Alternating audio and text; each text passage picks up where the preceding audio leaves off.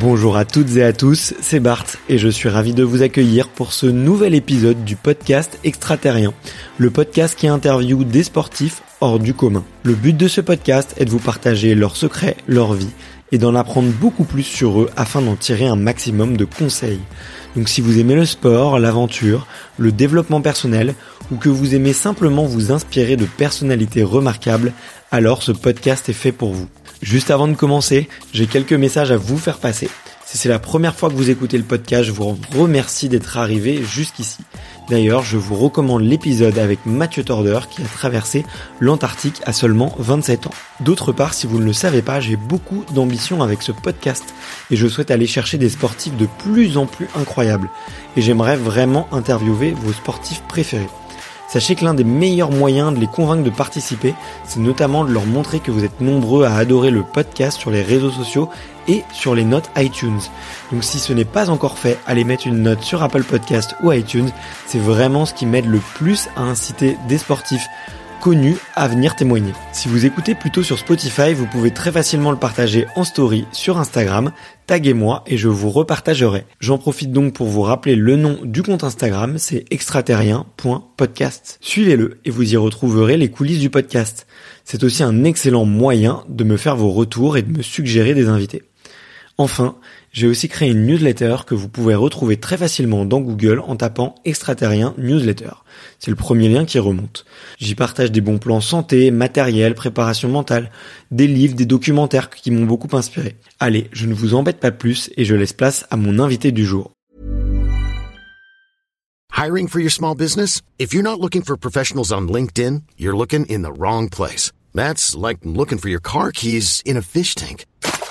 LinkedIn helps you hire professionals you can't find anywhere else, even those who aren't actively searching for a new job but might be open to the perfect role. In a given month, over 70% of LinkedIn users don't even visit other leading job sites. So start looking in the right place. With LinkedIn, you can hire professionals like a professional. Post your free job on linkedin.com slash achieve today.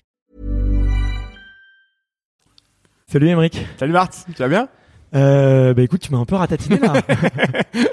qu'on se dise, qu'on se dise honnêtement, euh, je suis venu euh, sur tes terres euh, de CrossFit. Ouais, euh, tu t'en es très très bien sorti, bravo. Ouais, bah écoute, en plus je suis en, tu l'as comme comme tu le sais, je suis en, en réathlétisation, on va Mhm. dire entre guillemets. Et je t'avais dit que j'avais envie de faire un épisode en immersion. Je savais que tu faisais beaucoup de CrossFit, Ouais. donc je suis revenu à mes amours m'entraîner avec toi. Parfait. Et merci pour ce pour cette immersion. Donc là, on, tu peux nous dire un peu où est-ce qu'on est? Bah là, on est dans ma box de CrossFit, euh, donc là où je m'entraîne, où je tourne mes vidéos, où je donne des formations. Je ne dors pas encore là, mais ça va peut-être pas tarder. Il y a, il y a des apparts en vente euh, juste devant. hein. donc euh, si euh, si t'habites là dans, dans pas longtemps, je, je serais pas étonné. Mais écoute, ouais, très cool. Donc on vient de se faire une bonne petite séance Ouais. avant ce, ce podcast. Donc c'est, je crois que c'est la première fois que vraiment je m'entraîne et que j'arrive un petit peu en manque d'insuline euh, avant un podcast. Mais Si on- tu veux t'allonger, dormir un peu, je prendrai le relais si tu veux pour l'épisode. voilà, je suis entre entre deux bonnes mains avec un professionnel de santé. donc euh, si jamais il m'arrive un truc, euh, j'ai j'ai pas de souci à me faire. Euh, écoute, euh, me- merci euh, en tout cas merci beaucoup de de cette expérience et, euh, et je suis ravi de de pouvoir tu vois faire ce, cet épisode avec toi. J'ai pas eu beaucoup de de, de professionnels de santé ou même de gros créateurs de contenu sur extraterrien parce que ma ma grande passion c'est les les athlètes. Ouais. Mais euh, mais toi, ça fait très longtemps que je suis ton contenu. Ouais. Ah, très longtemps, j'abuse peut-être un peu, mais ça va faire plus d'un an parce que je me souviens, euh, tu devais avoir euh, quelque chose comme euh, 30 000 followers sur Instagram, tu vois quelque ouais, chose. Donc aujourd'hui, ça a pas mal grossi. Ouais, ça a bien changé Mais depuis. Ouais. cha- franchement, chapeau, euh, parce Merci que j'ai vu l'évolution, c'est c'est c'est hyper costaud. Et euh, donc on va parler un peu de tout ça. On va parler effectivement de de kiné, d'ostéo. On va parler un peu de PNL. On va parler un peu de CrossFit ici, oui, euh, évidemment, euh, des athlètes euh, de manière générale. Mais avant tout ça, il y a une question euh, traditionnelle ici, c'est de savoir euh, quel est ton premier souvenir de sport? Ok. Euh, alors, je sais pas si c'est le premier, mais il fait partie des tout premiers. Moi, j'ai commencé mon premier sport, ça a été le foot. Ok. Et euh, un des premiers souvenirs que j'ai, c'est de volontairement quitter le terrain pour laisser rentrer un joueur meilleur que moi parce qu'on était en train de perdre. Et en fait, ce souvenir me fait juste dire que le foot c'était pas fait pour moi, parce que j'ai préféré sortir du terrain pour laisser jouer les copains en me disant je suis vraiment nul, je suis en train de faire perdre l'équipe. Mais c'est un sacré esprit d'équipe quand même. Hein. ouais, ou alors je m'étais rendu compte que j'étais vraiment pas fait pour ça. Qu'est-ce qui te fait dire que t'étais pas fait pour ça? Bah, déjà aujourd'hui, je me rends compte que j'ai un pied carré et que euh, ouais, je, voyais que c'est peut-être plus mon physique un peu costaud déjà à l'époque qui me servait euh, que ma, spécialité technique euh, ballon au pied, on va dire. Ok. Et euh, t'as fait d'autres sports un peu jeune? J'ai donc après ouais, j'ai dû faire un peu comme tous les, les, les garçons un peu jeunes du foot, un an ou deux. Ça me plaisait pas plus que ça. J'ai un peu essayé des trucs. J'ai essayé un peu de judo, un peu de basket, un peu d'escrime. Et je suis tombé dans le rugby. Euh, Et là, donc ça a été vraiment mon premier vrai sport. Et du coup, là, mon premier vrai euh, souvenir de ce sport-là, où j'en ai fait quand même 10 ans, ça a été de franchir la ligne d'essai et de pas savoir qu'il fallait écraser le ballon au sol et de le jeter en mode football américain. Tout le monde me regardait bizarrement. Donc j'y suis tombé complètement par hasard parce que euh, à l'école, il y avait un copain qui faisait du ce sport-là et j'ai accroché. Donc euh, j'ai fait 10 ans comme ça. Tu, tu saurais dire ce qui, ce qui t'a plu dans, dans le rugby? Mmh, le côté physique. Euh, tu vois, le côté un peu contact. Alors j'étais tout petit, hein, j'étais en poussin à l'époque, mais euh, un peu de contact, un peu d'intensité, une grosse cohésion d'équipe, etc. Enfin, c'est ce souvenir et plus de mes réussites sportives au rugby, le souvenir que j'en ai de ces dix premières années, c'est ouais, c'est l'équipe, les déplacements, euh, les, trajets en bus, etc. Tu vois, c'est c'est ce côté-là que j'avais adoré. Ouais, c'est euh, au-delà de, du sport et sur le terrain, il y a tout ce qui se passe en dehors. la cohésion, la, troisième euh, mi-temps, même si quand quand t'es en poussin et en benjamin, elle est pas elle est pas monstrueuse, mais elle reste agréable. Les petits le petit chocolat chaud cookie est, toujours cool.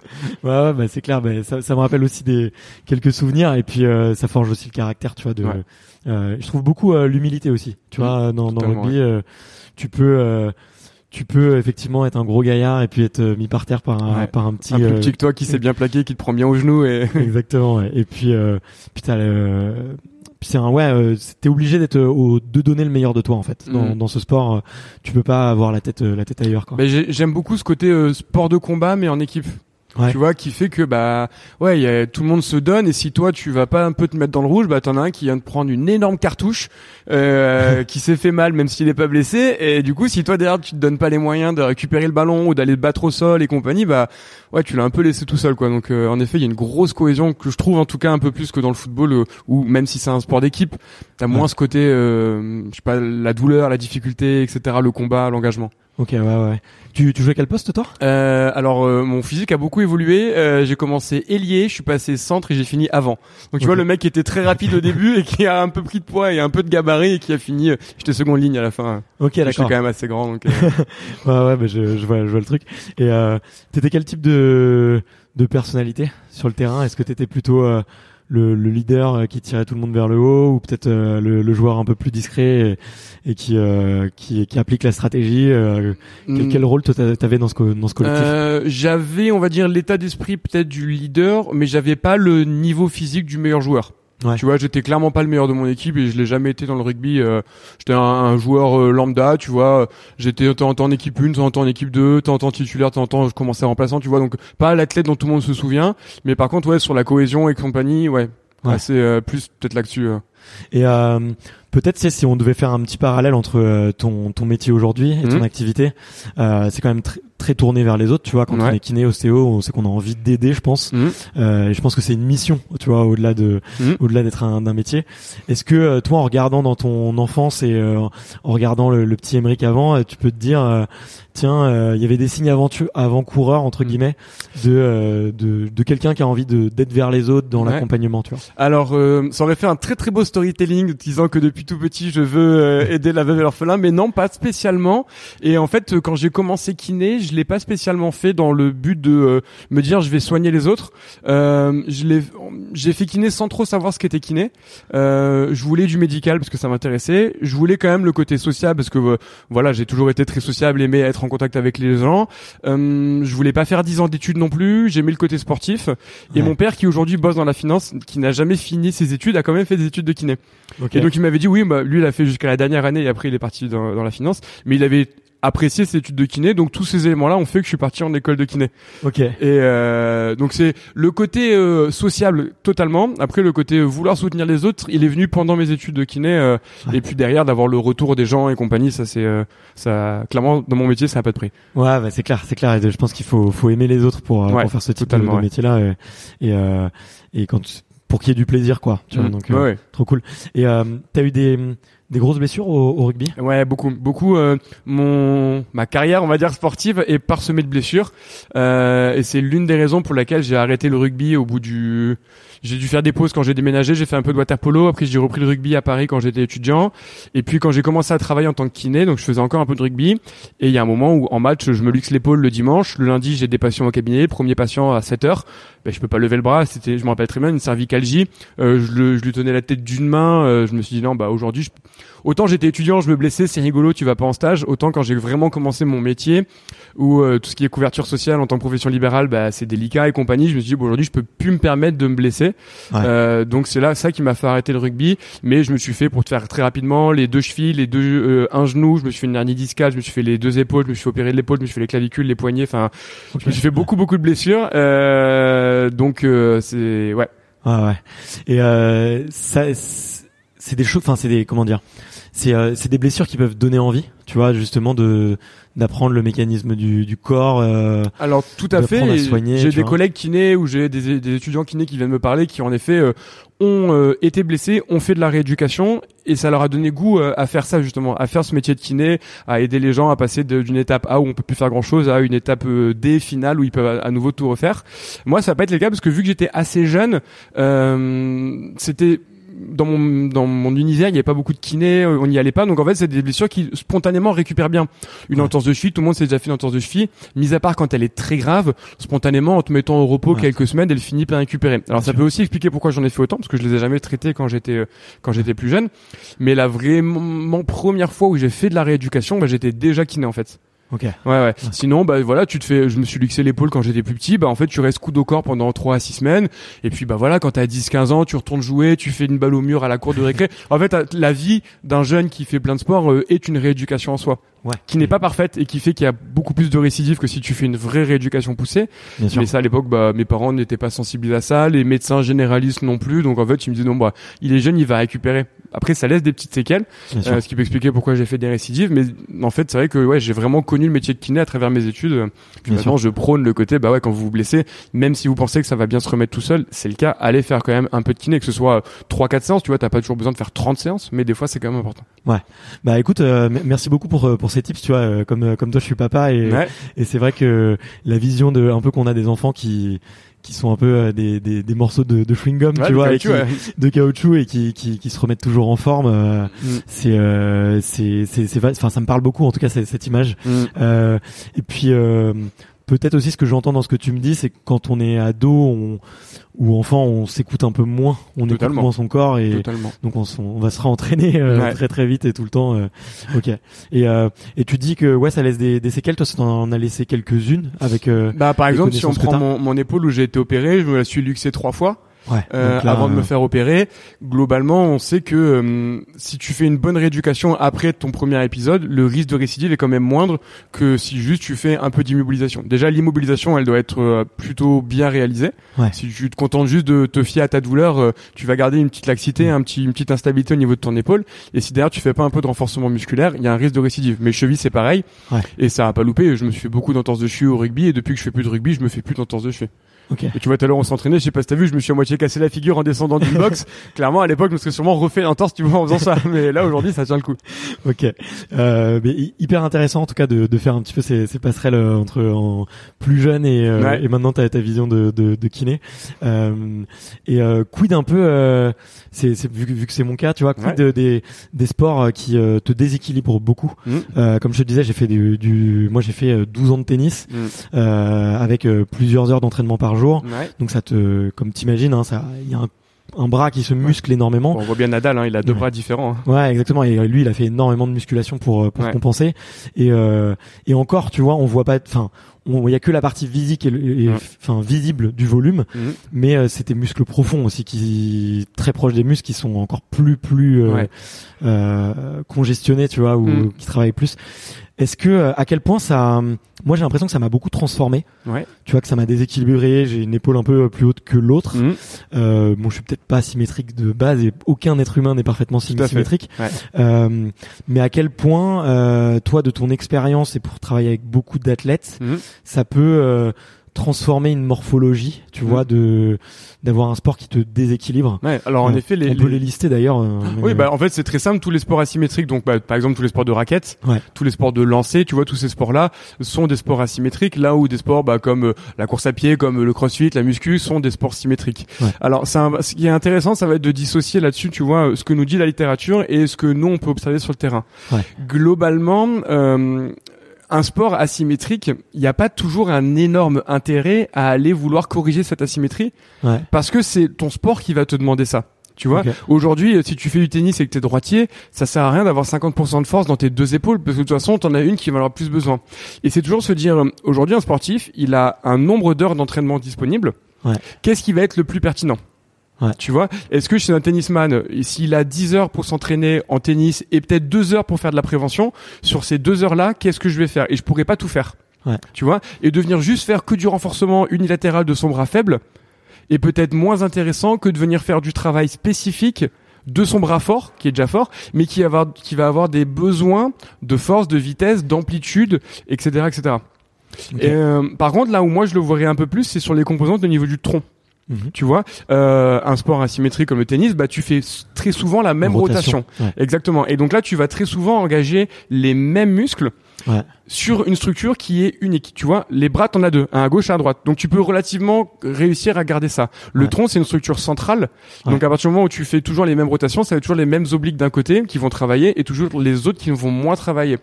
Et donc là, le déséquilibre, mais ça c'est plus mon expérience personnelle qui va parler, euh, j'aurais tendance à essayer un peu plus de la corriger. Ok. Ouais. Là où j'aurais tendance à des fois un peu plus la laisser. Après, par exemple, tu prends les footballeurs au niveau du membre inférieur, Ouais. euh, il n'y a pas plus de rupture, par exemple, du ligament croisé sur leurs jambes fortes que sur leurs jambes faibles. Ok, d'accord. Tu ouais. vois euh, Mais je sais qu'ils vont travailler les deux, mais ils ont quand même tout intérêt à garder euh, fortes leurs jambes fortes. Ouais. Tu vois, et de passer du temps euh, comme ça. Mais euh, mais un footballeur ne va pas se dire j'ai besoin d'avoir un- une cuisse droite forte, donc je vais faire du renfort que à droite. C'est en fait les spécificités de son sport qui vont l'entraîner. Bien sûr. Tu vois, euh, donc euh, c'est toujours assez difficile. Et dans un monde parfait, on ferait tout, mais euh, à trop en faire, on réduit aussi la capacité de récupération. Donc Ouais. ça sert à rien de donner 50 heures d'entraînement à un athlète, il va pas récupérer. Et puis derrière, il y a des priorités. Et des fois, juste euh, euh, corriger un léger déséquilibre gauche-droite est pas toujours le plus pertinent non plus en prévention de blessure. Ouais, ouais, ok, ok, je vois, je vois très bien. C'est, c'est hyper intéressant, hyper intéressant euh, cette approche.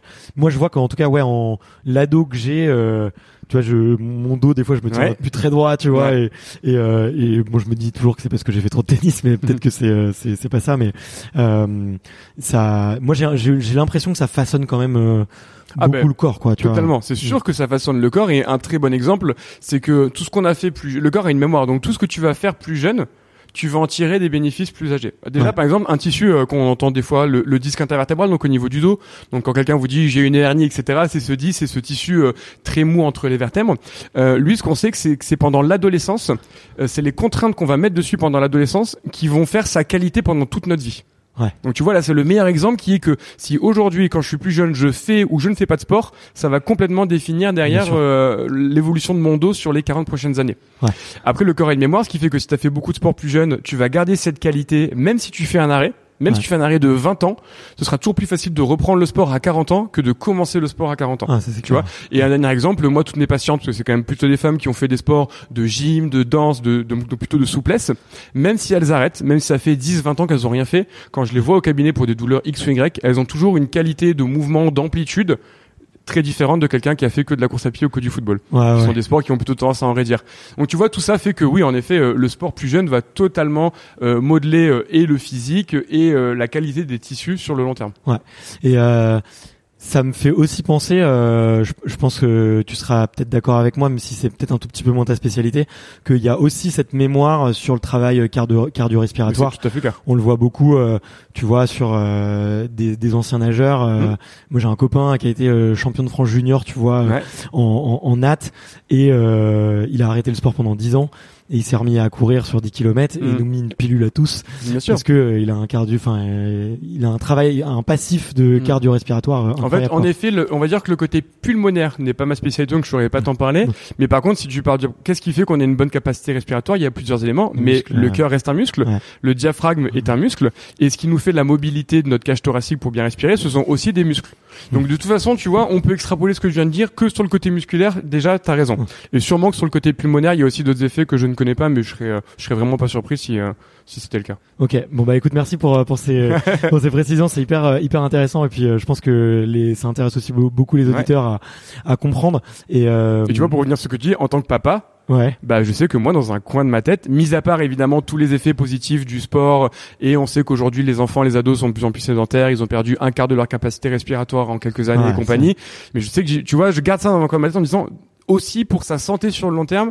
Euh, bon là, elle a un an et demi, je lui mets pas encore trop la pression, mais euh, je sais que tu vois, euh, je vais avoir envie qu'elle bouge, qu'elle bouge au maximum parce que elle va avoir une fenêtre de tir d'environ 10-15 ans qui vont définir derrière ces 60 prochaines années.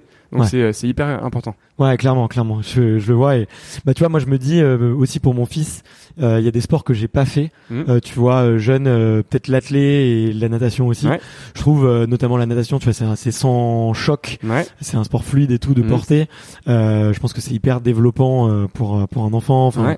moi j'en ai pas fait, donc euh, je, je songe déjà aussi maintenant euh, à lui à lui à lui donner des, des choses comme ça quoi. Ouais. Et euh, bah d'ailleurs, tips de papa, euh, moi j'ai mis mon fils à l'escalade. Ouais, excellent. Là, à deux ans et demi, et en fait, ils ont, enfin, il a pas du tout peur du vide. Ouais. Il grimpe, il grimpe, il grimpe. Et c'est hyper pour euh, l'équilibre, la proprioception, euh, Mm.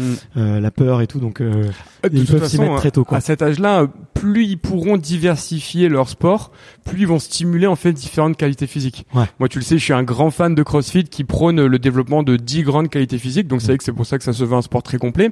Mais en fait, comme tu l'as dit, euh, l'escalade, ça va travailler le côté euh, stabilité, le côté euh, rapport euh, rapport au vide, le côté euh, mobilité, etc. La natation, ça va développer peut-être plus un une certain type de euh, travail cardio-respiratoire, peut-être plus d'amplitude, de travail d'endurance des muscles du dos. Le travail de force n'est pas interdit chez les enfants. Au contraire, on, on se rend compte qu'aujourd'hui c'est même plutôt bon si c'est Ouais. évidemment adapté. Chaque à chaque fois, chaque sport va entraîner des avantages euh, chez un enfant et le but, au contraire, c'est plutôt d'éviter l'hyper spécialisation Ouais. et plutôt de les faire toucher à tout. Après, en tant que parent, c'est pas toujours les mêmes contraintes de planning pour les amener à 14 sports différents dans la même année, mais mais euh, mais pour le développement, ouais, à cet âge-là, il faut qu'ils fassent de tout. Enfin, je sais Ouais, pas comment t'étais toi plus jeune, mais moi je me rappelle quand j'étais minot, euh, à la cour de récré, tu Ouais. tournes dans tous les sens, tu grimpes, tu descends, enfin, tu vois, tu tu fais tout. ouais, ouais, mais clairement, ouais, j'étais, euh, je le suis toujours un peu maintenant, mais tu vois, j'étais un peu le gamin. euh, dès qu'il y avait un nouveau sport à tester, euh, il Ouais. fallait que j'essaye, quoi. Donc c'était, Ouais. euh, c'était du, du gros bonheur. Euh, euh, bon petit euh, petit retour en arrière, petit Ouais. flashback euh, pour pour revenir, mais tu vois j'aime bien euh, suivre un peu ce fil chronologique et, et digresser de, de Mhm. par moment.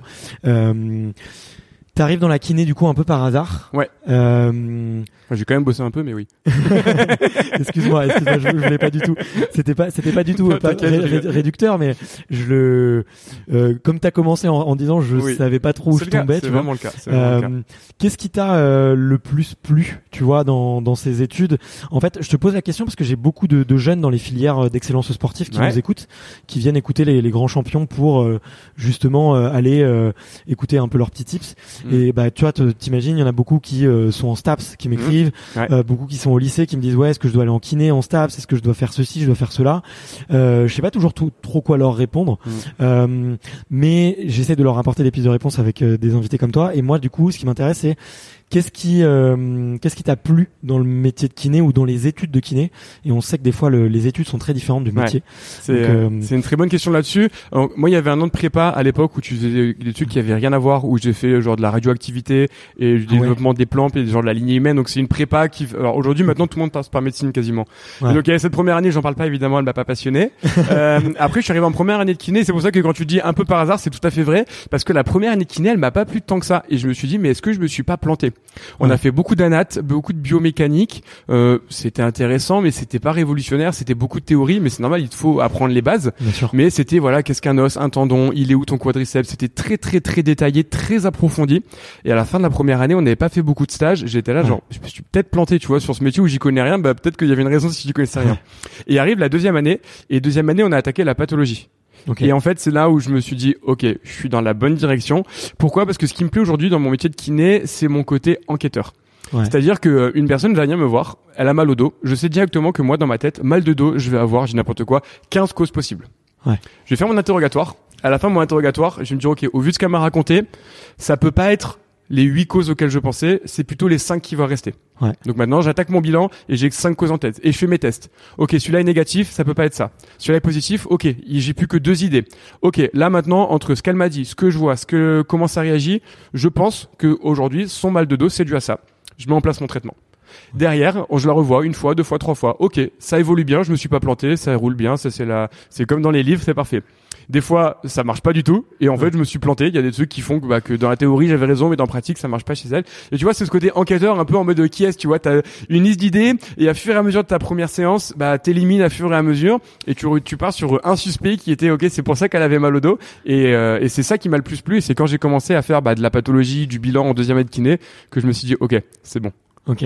Donc euh, tu joues un peu à Cluedo et l'inspecteur Moutarde. euh, Exactement, exactement. tu- Ok. Euh, c'est- j'aime beaucoup l'image. J'avais jamais fait euh, le parallèle euh, Mhm. entre euh, l'en- l'enquêteur et et, euh, et euh, tu vois le, le médecin en, en, en général, tu vois. Euh, ok, hyper euh, hyper intéressant. Et euh, et toi du coup, à quel type peut-être de personnalité tu pourrais recommander euh, euh, du coup ce métier-là ou ces études-là? Et euh, et à l'inverse. Euh, là, tu as donné un super tips de ne pas se fier à la première année qui est Ouais. très théorique. Est-ce que tu as peut-être d'autres petits tips pour euh, des jeunes de kiné ou des, des gens que ça, que ça intéresse? En fait, je vais répondre de manière très vague. Si tu, qu'est-ce qui pourrait te faire aller vers la kiné? C'est bah, aimer un peu quand même le médical et les sciences, Ouais. aimer le contact, l'humain et l'échange, et c'est tout. Pourquoi? Parce que au final, le métier de kiné, il est tellement large que tu peux faire kiné toute ta vie et faire 10 métiers différents. Ouais. Parce que en kiné qui travaille en libéral, qui voit un peu de tout. Un kiné qui va travailler dans un club de sport, qui va ne voir que toute l'année 15 joueurs et ce seront toujours les mêmes. Un kiné qui va faire de l'urogynéco, donc euh, plutôt de la femme enceinte ou après des opérations. Un kiné qui va faire de la pédiatrie, qui va faire de la gériatrie, qui va bosser en centre. En fait, c'est tellement vrai. Tu peux faire que de l'oreille interne. Tu, il y a tellement de spécialisation dans le métier de kiné que tu peux vraiment faire de tout. Tu vois, donc. euh, c'est très très vague et c'est ça qui est hyper enrichissant. Moi par exemple dans ma profession j'ai décidé de me spécialiser. On va parler plutôt de ce qu'on appelle de la rhumato et de la traumato, le musculo-squelettique. Ouais. Ça va être monsieur et madame tout le monde qui ont des douleurs pour faire très simple Ok. tu vois. Mais aujourd'hui, euh, quelqu'un qui a fait un AVC, qui est soit hémiplégique, euh, soit autre chose, une sclérose en plaques, toutes ces maladies neurologiques, je les prends pas au cabinet. Tout Ouais. ce qui est en rapport avec les enfants, je les prends pas au cabinet. Même Ouais. si aujourd'hui, je regrette depuis que je suis papa de pas avoir un peu mieux étudié la pédiatrie. Tu vois, il y a beaucoup de parts de la kiné que j'ai complètement volontairement délaissé pour me spécialiser dans un domaine. Mais euh, mais ça reste très très large. Et euh, si demain j'ai envie de changer, bah je pars en neuro dans un centre de rééducation. Tu vois, je peux travailler avec des grands brûlés. Enfin, tu vois, il y a plein plein de trucs. Donc c'est euh, c'est hyper vague. Ok. Et, euh, et c'est pour ça que du coup, tu es allé euh, chercher. Euh, T'es allé chercher justement d'autres compétences dans l'ostéo euh, et euh, je vois que tu te formes beaucoup, que tu apprends beaucoup de choses et t'es allé prendre dans l'ostéo ce qui allait justement te servir sur euh, ce qui était rhumato et, et traitement des pathologies, c'est ça? Alors pas tout. Alors oui et non. En fait, quand j'ai suis fini pas un mes expert, études, donc, euh, ouais, mais c'est intéressant. Et puis euh, on va tomber sur la question quelle est la différence entre un kiné et un ostéo? Je sais qu'elle te brûle les lèvres, donc je me prépare. mais euh, pour faire très simple, quand j'ai fini kiné, j'ai fait ensuite une formation de deux ans en thérapie manuelle.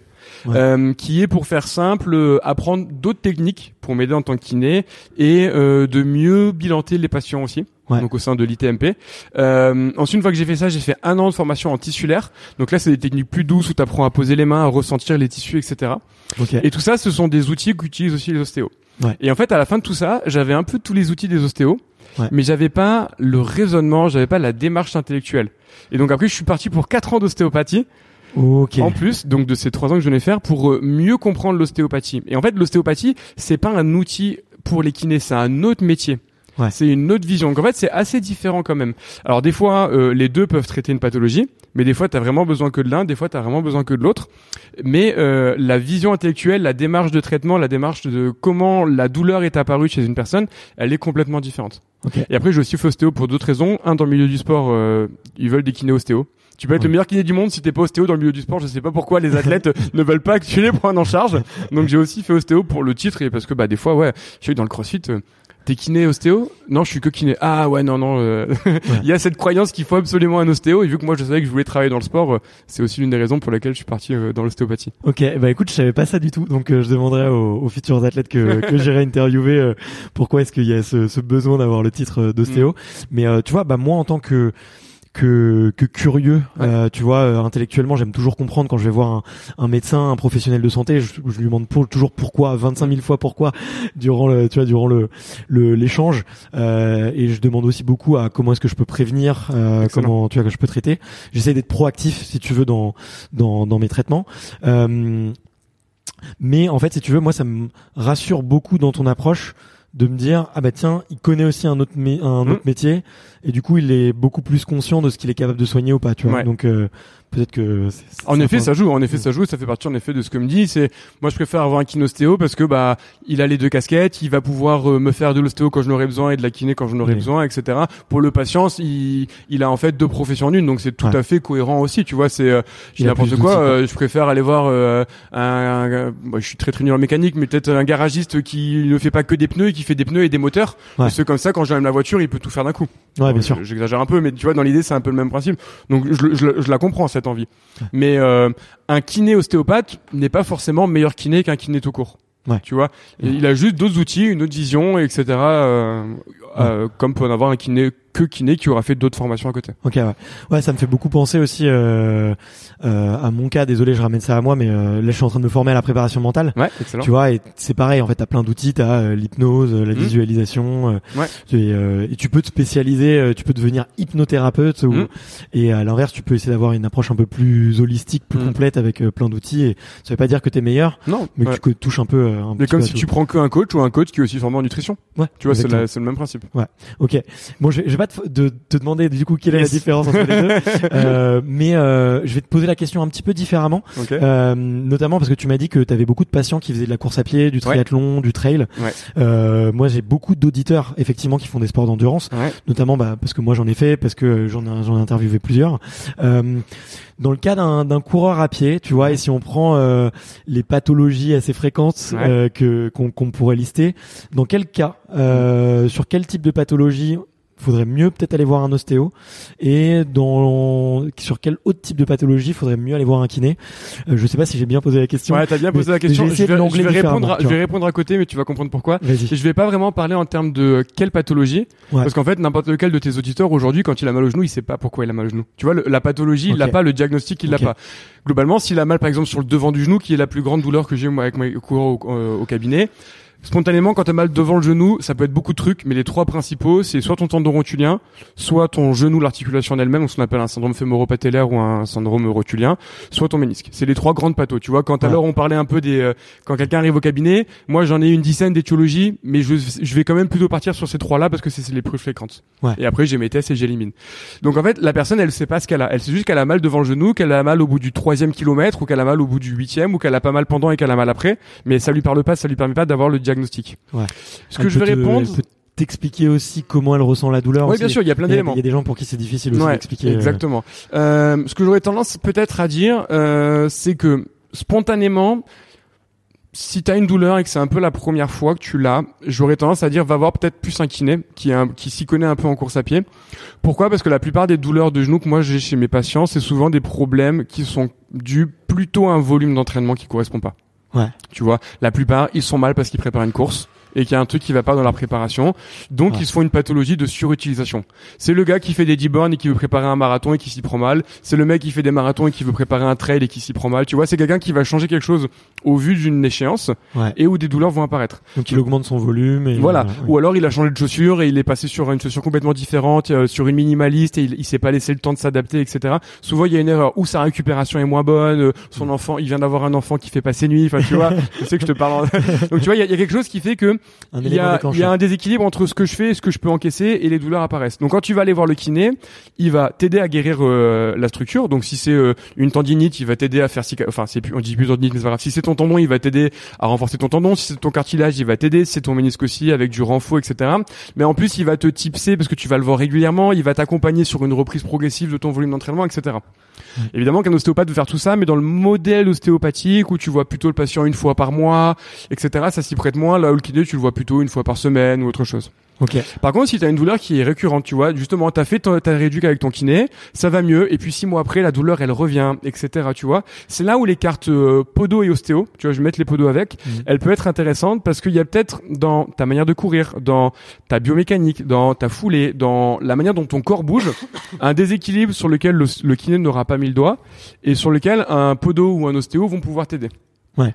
D'accord. Donc c'est des grandes généralités. hein. Évidemment, tu peux aller voir un ostéo sur une première douleur et compagnie, mais dans la manière dont fonctionnent un peu ces différents métiers, c'est vrai que ça peut être euh, pertinent. Évidemment, tu peux aussi aller voir un podo en première intention, mais moi, dans ma vision, je trouve que c'est assez pertinent de faire ça, euh, parce que beaucoup de blessures en course, entre elles et compagnie, sont plus des erreurs quelque part que dues à euh, j'ai un bassin décalé, tu vois, ou, ou des Mm. fausses croyances qu'on pourrait avoir euh, là-dessus. Ok, euh, hyper intéressant comme euh, comme approche.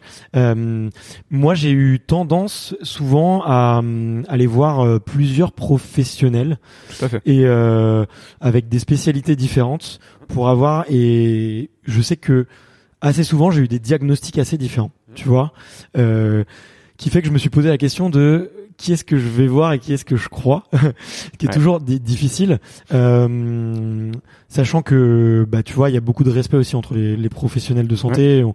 C'est normal de pas euh, démolir le diagnostic de quelqu'un d'autre. Euh, comment qu'est-ce que comment enfin ouais euh, comment comment savoir qu'on va le bon qu'on voit le bon thérapeute tu vois et que c'est le bon thérapeute pour soi tu vois Ouais, c'est c'est très difficile euh, parce que comme on l'a dit tout à l'heure, tout le monde se forme un peu à gauche à droite. Ouais. Euh, on a nos, nos croyances euh, ouais, exactement. de Alors, le, le le point le plus important, je pense, pour savoir si t'es avec la bonne personne, ça va être sa capacité à se remettre en question. Ouais. En réalité, des erreurs diagnostiques, j'en vois tout le temps. Le- les ordonnances, par exemple, je les lis même plus de mes médecins ou des rhumatos. Pourquoi? Parce que même si j'ai énormément de respect pour leur formation et compagnie, ils ne savent pas bilanter de la même manière que ce que nous on a l'habitude de faire. Moi, je préfère largement un médecin qui me met douleur de genou, euh, 20 séances de rééducation. Tu vois, il a pas essayé, etc. Plutôt qu'il avait marqué tendinite du quadriceps. Derrière, moi, je récupère un patient qui a tapé doctissimo tendinite et qui pense qu'il en a pour deux ans avec trois infiltrations et euh, qui a déjà essayé plein de trucs et qui a pas marché, tu vois. Alors que euh, au moins douleur de genou, moi j'y vais. Les bilans, ils sont très compliqués. Euh, des fois, c'est assez facile comme on l'a vu. Des fois, c'est d'autres pathologies. Des fois, on avait des imageries. Du coup, on pense à quelque chose alors qu'en fait, il y a autre chose sous-jacente. Hum, un thérapeute qui sait se remettre en question, ça montre que globalement, bah, le corps humain, il est complexe. Ryan Reynolds here from Mint Mobile. With the price of just about everything going up during inflation, we thought we'd bring our prices down. So to help us, we brought in a reverse auctioneer, which is apparently a thing. Mint Mobile unlimited premium wireless. Ready to get 30, 30, bit to get 30, bit to get 20, 20, 20, bit to get 20, 20, bit to get 15, 15, 15, 15 just 15 bucks a month. So, Give it a try at mintmobile.com slash switch. $45 upfront for three months plus taxes and fees. Promo rate for new customers for limited time. Unlimited more than 40 gigabytes per month. Slows. Full terms at mintmobile.com. Euh, que il y a des pathos qui sont très souvent les premières à arriver, mais que des fois c'est autre chose aussi. Ouais. Et moi, je dis à un patient, euh, et ça je le dis à chaque séance, on met en place quelque chose. Si au bout de trois séances ou de deux trois semaines, il n'y a pas de différence, on change. ok Pour moi, le pire, c'est quand il n'y a pas de différence. Je préfère largement un patient qui s'aggrave avec ce que je lui donne, plutôt Ouais. qu'il n'y a pas de différence. S'il n'y a pas de différence et que je mets quelque chose en place, c'est que j'ai tapé à côté. S'il s'aggrave, c'est que j'ai tapé sur le bon truc, mais que je l'ai pas fait de la bonne manière. Ouais, ouais. Tu vois? Et, euh, et puis des fois, le patient, tu vas commencer une rééducation avec lui, ça va bien se passer. Il va s'améliorer de 40% et puis tu vas faire un plateau. Et il va dire bah là Emery que ça allait mieux, j'étais content et puis maintenant ça fait quelques semaines que ça évolue pas. Pourquoi? Parce que tu peux aussi avoir plusieurs éléments. bien sûr Tu vois? Donc c'est hyper compliqué de te dire euh, euh, dès la première séance, tu peux pas savoir si tu es face à un, un- un bon thérapeute, que ce soit un kiné, un ostéo, un généraliste, un rhumato. Je pense que les, les pires sont ceux qui restent focalisés dans leurs idées, leurs croyances, qui sont pas à l'écoute du patient, Mm. qui ne répondent pas aux questions ou qui répondent à côté et qui ne prennent pas le temps. Alors après, il y a le côté, euh, là c'est une nouvelle page euh, économique, euh, business model et compagnie, parce que euh, des fois, il y en a qui n'ont pas le temps, parce que financièrement, à 16,13€ pour les kinés, euh, on peut pas toujours passer 45 minutes avec nos patients. Ouais. Mais par contre, que un patient qui te dit au bout de deux, trois séances, bah là, ça évolue pas, euh, qu'est-ce qu'on pourrait faire et qui continue à te faire toujours les mêmes choses, là, il faut changer. Ouais, bien sûr. Ok. Ah ouais. Bah, ça, ça me parle tout à fait. euh, J'ai eu une expérience euh, moi euh, où je me suis cassé les cordes vocales et ça a été mal diagnostiqué. Euh, et du coup, je me suis retrouvé chez chez un ORL à faire des des exercices de voix et au bout de 15-20 séances, c'était toujours, euh, enfin, j'avais toujours euh, ma voix qui était complètement euh, pétée et Ouais. raillée. Et du coup, je suis allé voir un autre phoniatre qui m'a dit, mais en fait, ouais, le diagnostic était servait à rien. Il faut euh, et je me suis fait opérer des cordes vocales. Tu Ouais. Mais tu vois, Donc, le fait que t'aies fait 20 séances sans amélioration, bien va- qu'on avait tapé à côté. Ouais. Tu vois, c'est exactement le même principe. Donc en effet, euh, après sur- selon les pathologies, on peut se laisser des délais, tu vois, Ouais. euh, selon la personne pour la, la raison à laquelle elle vient me voir, depuis combien de temps elle a mal et compagnie, tu vois. C'est euh, ça peut varier, mais il faut qu'à un moment donné ça bouge et faire toujours la même chose. Si ça marche pas, non, il faut faire autre chose. Ok. Un autre élément qui peut aider aussi les gens, ça va peut-être être euh, dans le milieu du sport, tu vois, à quel point on vous interdit de faire ce que vous voulez faire. Un thérapeute, que ce soit un médecin, un rhumato, qui te dit euh, tu faisais de la course à pied, arrête. Vous pouvez changer de thérapeute, Ok. tu vois? Mis à part si t'as pris un bus à 130, tu vois, ou que t'as ou que t'as vraiment eu quelque chose de grave, mais ce qui est quand même pas la majorité des cas. Si on vous dit c'est fini pour toi, il y a un problème. Si on te dit pendant un moment on va adapter, on va réduire, mais le but ça va être de retourner à ton activité, là ça me plaît. Et je pense que ton, tes auditeurs, c'est plus monsieur, madame, tout le monde, tu vois, que euh, une personne qui a pris un bus en 30 ou quand tu commences à atteindre les 80, 90 ans, où en effet, la capacité d'adaptation de ton corps, elle est quand même plus qu'elle était à l'époque. Mais au final, toi et moi, aujourd'hui, notre corps, il est capable de vraiment s'adapter à beaucoup de choses. Moi, j'ai une hernie discale, j'ai fait trois infiltrations, j'ai pas fait de sport pendant un an. Je pouvais même plus m'asseoir. J'ai passé quasiment un an debout. Ok. Aujourd'hui, je fais du squat à 150 et des soulevés de terre à 180. Je sais pas en me disant je suis trop je suis trop fort en disant que voilà j'ai été obligé d'arrêter pendant un an mais ça a été pendant un moment donné. Si quelqu'un m'avait dit non Émeric aujourd'hui pour toi le sport c'est fini non ça me va pas tu vois j'ai pas eu un truc grave tu vois j'ai pas eu une opération on m'a pas enlevé un fémur on m'a pas enlevé un muscle il y a pas de raison. Et la plupart des gens souvent quand ils sont blessés ils vont tomber sur des thérapeutes aussi qui va leur interdire définitivement une activité. Ok aujourd'hui la course à pied c'est fini il va falloir que tu fasses que de la natation pour protéger ton dos. Ça, c'est des croyances qu'on avait il y a 20 ans, mais qui sont plus le cas aujourd'hui.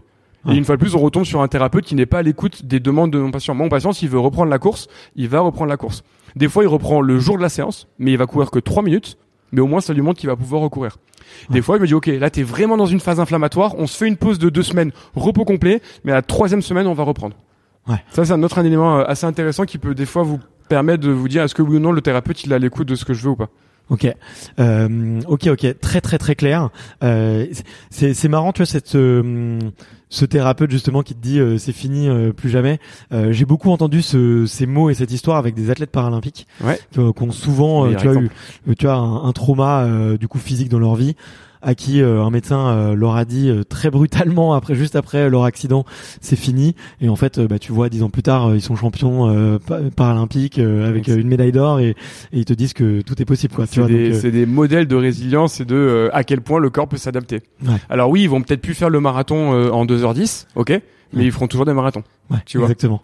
Et bah d'ailleurs euh, pas très loin d'ici, euh, euh, il y a Mathieu Thomas d'ailleurs qui est euh, un champion de para-badminton, euh, Ok. tu vois qui a eu un nerf euh, sectionné sur euh, sa jambe droite, qui Mhm. qui qui ne du coup qui ne réagit plus du tout Mhm. et, euh, et à qui on a dit qu'il pourrait plus jamais courir et aujourd'hui euh, il est euh, il est en route pour euh, les Jeux Paris 2024 C'est et énorme. et tu vois c'est l'histoire est trop belle quoi. Voilà. Et encore, tu vois, nerf sectionné, pour moi, là, je le mets dans la catégorie euh, gros accident et compagnie. Tu vois, c'est un truc quand même euh, assez rare, hyper spécifique. Ouais, Mais ouais. en effet, enfin, moi, j'avais la chance d'échanger avec Philippe Croison.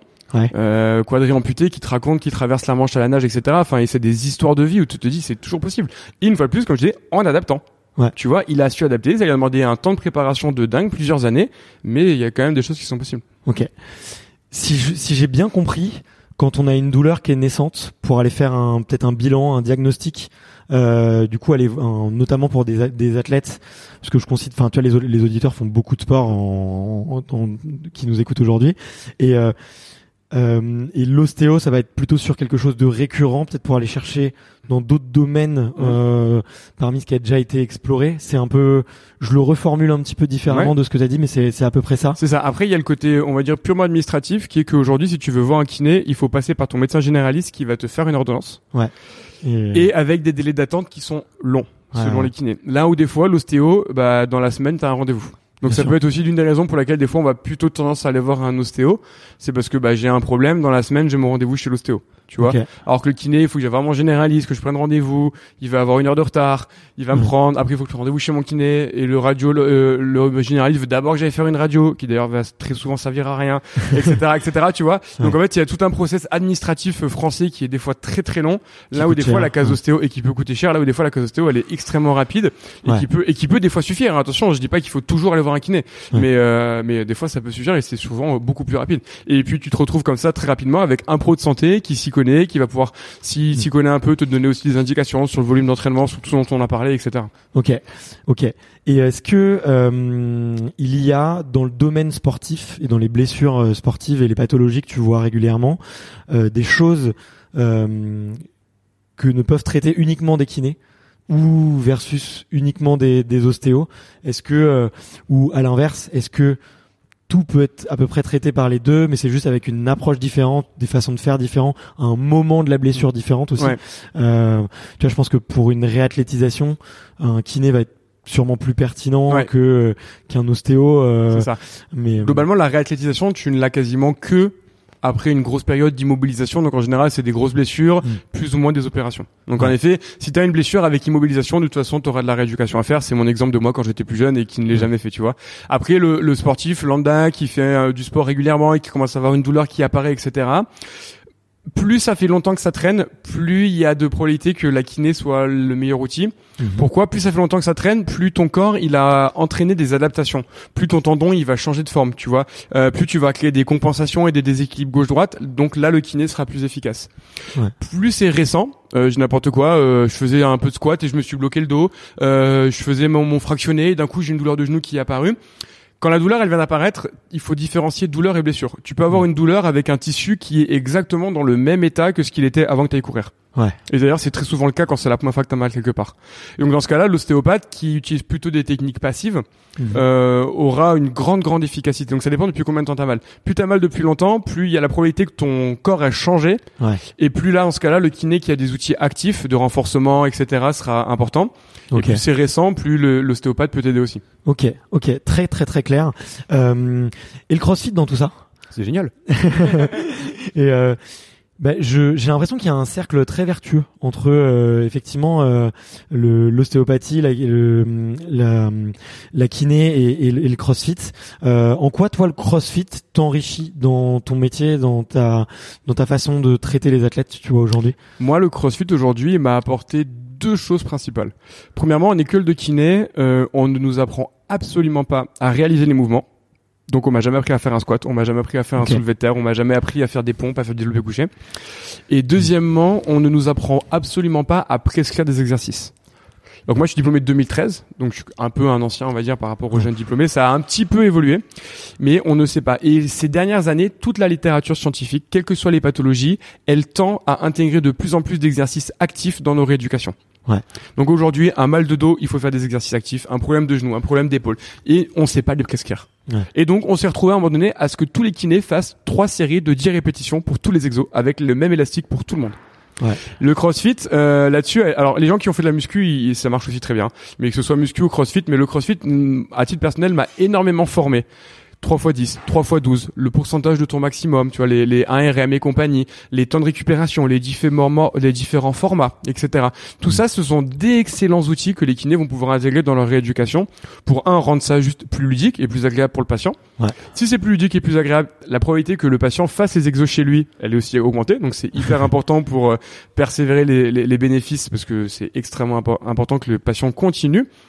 Et euh, bah, déjà aussi mieux prescrire. Aujourd'hui, euh, toi, je t'es au cabinet, je vais plus te faire un 3x10. Toi, t'es sportif, t'as l'habitude. Sûrement que si je te fais faire des squats pour une raison X, Y, c'est plutôt un 4x15 ou un 5x15 avec une minute de récup, euh, avec une charge assez élevée, on t'aura besoin. Ouais. Mais ça, en sortant d'école de kiné, on me l'a pas appris. C'est vraiment le CrossFit qui m'a appris ça. Ouais, donc ça ça t'aide vraiment même euh, ouais euh, directement dans ta dans ta dans ta profession. Ouais, quoi. exactement. Et le deuxième, un autre point qui est intéressant dans le CrossFit, c'est que euh, la définition du CrossFit, pour ceux qui connaissent pas, pour faire très simple, c'est euh, un entraînement constamment varié, point numéro un, à haute intensité, euh, avec des mouvements fonctionnels. Et en fait, le côté haute intensité euh, rend impossible l'exécution parfaite d'un mouvement. ouais. Et C'est ce qu'on ça, reproche d'ailleurs beaucoup. aux- Enfin, ce que certains professionnels de santé reprochent au CrossFit, c'est justement cette euh, cette course au temps et cette autre Ouais, mais du coup, moi, pour passer mon level 1 de CrossFit, qui est la formation obligatoire pour pouvoir l'enseigner, eux, dans la formation, ils te disent bien que c'est au coach de trouver ce bon équilibre entre la posture n'est pas parfaite, mais elle est quand même relativement convenable et on peut laisser faire l'adhérent et là, clairement, la posture, elle est pourrie. Il va se faire mal, il faut l'arrêter. Tu vois. Et j'aime bien parce que ça a enlevé une grande kinésiophobie de la part des kinés, qui était à un moment donné, les kinés, c'était te penche pas en avant, tu vas te faire mal, plie tes genoux pour faire tes lacets et compagnie. Il y a, il y a eu ce courant-là, il y a une dizaine d'années où vraiment le dos était fragile et euh, il ne devait toujours, il devait toujours rester droit, il devait jamais plier en avant. Et ce CrossFit, il nous a montré que, bah non, en fait, euh, la plupart des adhérents, euh, ils arrivaient à faire des soulevés terre avec le dos un peu arrondi sans problème. Ils arrivaient à faire du volume avec des postures pas toujours parfaites, à soulever des bonnes charges et ils se faisaient pas plus mal que les autres sportifs. Donc en fait, ça nous a enlevé un peu chez les kinés cette kinésiophobie et ce côté euh, le corps s'adapte. Il va falloir lui laisser un peu de temps et si on se blesse, c'est mm. peut-être plus parce qu'on lui laisse pas assez de temps que parce que le mouvement n'était pas aussi parfait que ce qu'on espérait. Ok, ouais, je, je, vois très bien, je vois très bien. Et euh, est-ce que ça t'a aussi euh, alimenté dans le fait que dans le CrossFit, t'as tellement de mouvements on essaie d'intégrer tellement de, de disciplines. C'est un mm. sport qui évolue, qui est jeune et qui évolue beaucoup. Euh, Est-ce que ça ça aide aussi en fait à garder un peu cette curiosité intellectuelle euh, qu'il y a dans le monde du sport de manière générale? Moi, j'ai vu beaucoup de gens dans le CrossFit qui sont très quand même curieux de de soi, de leur nutrition, de de beaucoup de choses. Tu vois, euh, là où tu l'as pas forcément peut-être dans d'autres sports. Tu vois. Euh. Ouais, en fait là, j'ai deux questions en une. En effet, ça, ça, le CrossFit, comme tu le dis, euh, par rapport à juste un runner qui va faire ses programmes d'entraînement, donc la variabilité dont on vient de parler, des fois mm. des séances courtes, des séances longues, ça on a le CrossFit. Mais le CrossFit prône aussi beaucoup la récupération, prône la mobilité et prône mm. une bonne alimentation. Et d'ailleurs, dans la pyramide du CrossFit, la base de la pyramide, ça va être ça, ça va être l'alimentation. Euh, donc ça, c'est un élément extrêmement important, en effet, qui est prôné en permanence. Mm. Par exemple, dans le CrossFit, on te dit de faire trois jours de travail, un jour de repos. Ouais tout le monde ne le fait pas parce que bah nous on travaille du lundi au vendredi, qu'il y a week-end, etc. Donc chacun organise son programme et la manière dont le CrossFit est préconisé, c'est ça. C'est trois jours on, un jour off, mm. trois jours on, un jour off. Tu vois. Donc ça en effet c'est extrêmement impertinent sur la modulation de l'entraînement, être capable de gérer sa récupération, de faire des fois que d'altéro, des fois de la gym. Tu vois tout ça, toutes ces variabilités, elle est extrêmement intéressante. Et le deuxième point, vu comme tu le dis que le CrossFit c'est très varié, bah quand t'es thérapeute et que t'as des patients crossfitters, bah en fait t'es obligé de t'intéresser à, de la gym. Quelles sont les préconisations de la gym? À de l'altéro, hmm. à du cardio. Et en fait, tu vois, tout à l'heure on parlait un peu de quand tu fais euh, kiné, tu fais 10 métiers différents. Mais en fait, quand tu fais kiné d'un sport, c'est encore complètement différent de kiné d'un autre sport. Ouais. Parce que quand tu vas prendre en charge euh, que des runners, bah il faut que tu connaisses la course à pied parfaitement. Et quand tu prends en charge des gymnastes, il faut que tu connaisses la, la gymnastique. Il faut que tu saches à quel point, à quel point ton épaule elle doit être forte et mobile, parce que c'est pas du tout la même force et mobilité que Monsieur Mam tout le monde derrière son ordinateur qui fait un peu de pompe à la maison. Et donc en fait, euh, tu pourrais limite avoir un kiné spécialisé par sport parce que chaque sport ne va pas te demander les mêmes prérequis de force, de mobilité, de récupération, de volume d'entraînement, de type de morphologie. Enfin, c'est extrêmement varié. Donc, en effet, le CrossFit, euh, te, tu te rends compte que quand tu prends un patient CrossFitter, il faut que tu sois capable de taper un peu dans tous les domaines. Ouais, ok. Euh, et ça t'a jamais, euh, vu que t'es passionné de CrossFit, t'aimes aussi beaucoup accompagner. Ça t'a jamais été tenté de de passer, euh, on va dire, de l'autre côté de la barrière, euh, côté euh, coach et et, euh, et accompagnant dans dans le CrossFit? Alors, j'aurais bien aimé, par exemple, suivre un athlète de CrossFit. Ouais. Tu vois, par exemple, sur du long terme. pourquoi? Parce que c'est moins chronophage que de suivre une équipe.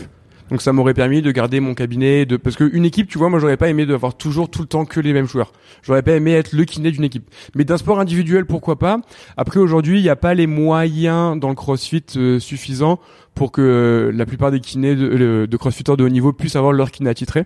Ouais. Tu vois. Donc j'ai eu la chance par exemple d'accompagner euh, Willy George qui était le qui, qui est toujours pendant le numéro un français en CrossFit. Bien sûr. Quand il a eu son souci d'épaule, bah je l'ai aidé, tu vois, à distance sur sa rééducation et compagnie. J'avais trouvé ça très cool parce que bah c'est absolument pas les mêmes prérequis et les mêmes rééducations qu'un sportif lambda. Tu vois, il avait euh, entre 3 et 6 semaines d'avance sur la plupart des protocoles. Les chirurgiens, ils en revenaient pas de sa capacité de récupération. Ah, c'est dingue. Hein, Donc ça, j'avais trouvé ça très cool de pouvoir le suivre.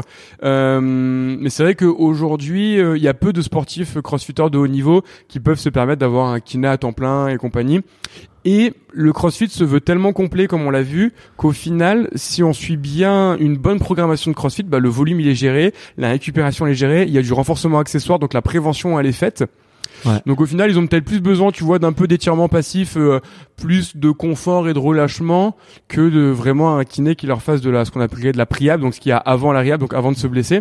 Et, euh, et ça, la plupart des crossfitters de haut niveau, en tout cas en France, ils l'intègrent automatiquement. Ouais, ok. Euh, je switch un, un petit peu de sujet parce que Ouais. je vois le temps, le temps qui, qui passe et, euh, et on, on a dit qu'on essayait d'être timé.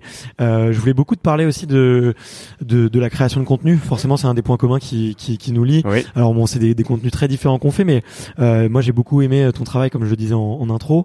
Euh, là, tu, tu sors un livre, d'ailleurs Ouais. que je recommande. On va on va on va en parler, euh, on va en parler tout de suite.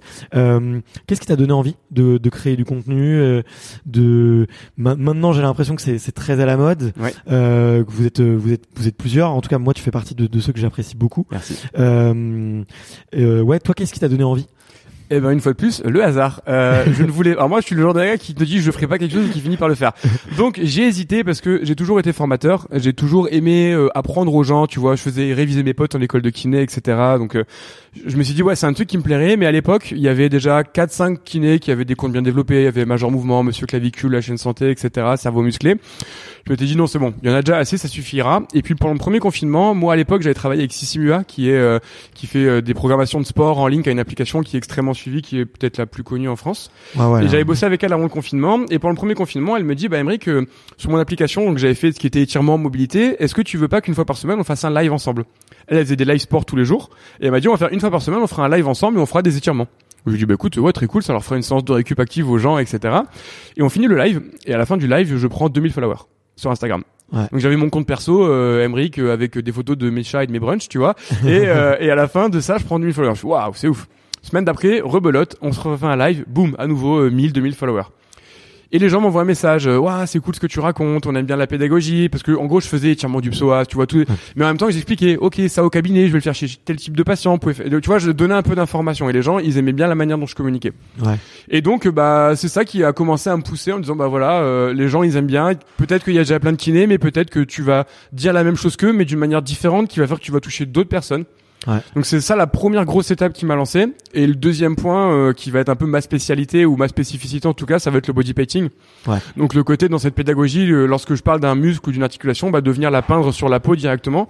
Ça c'est vraiment un deuxième outil euh, que j'ai vraiment voulu mettre en place. C'est hyper puissant. Ouais. Ouais, et qui touche. Et aujourd'hui, c'est vrai que la plupart des gens qui viennent me parler me disent pas ton compte est génial, même si j'espère qu'ils le pensent, mais surtout me disent waouh, le body painting c'est vraiment cool. Ouais, ça On comprend de quoi tu parles, on comprend quand tu dis étirement du psoas, pourquoi il faut rester droit, on comprend pourquoi tu dis que le quadriceps il faut avancer les, les genoux sur le squat, etc., etc.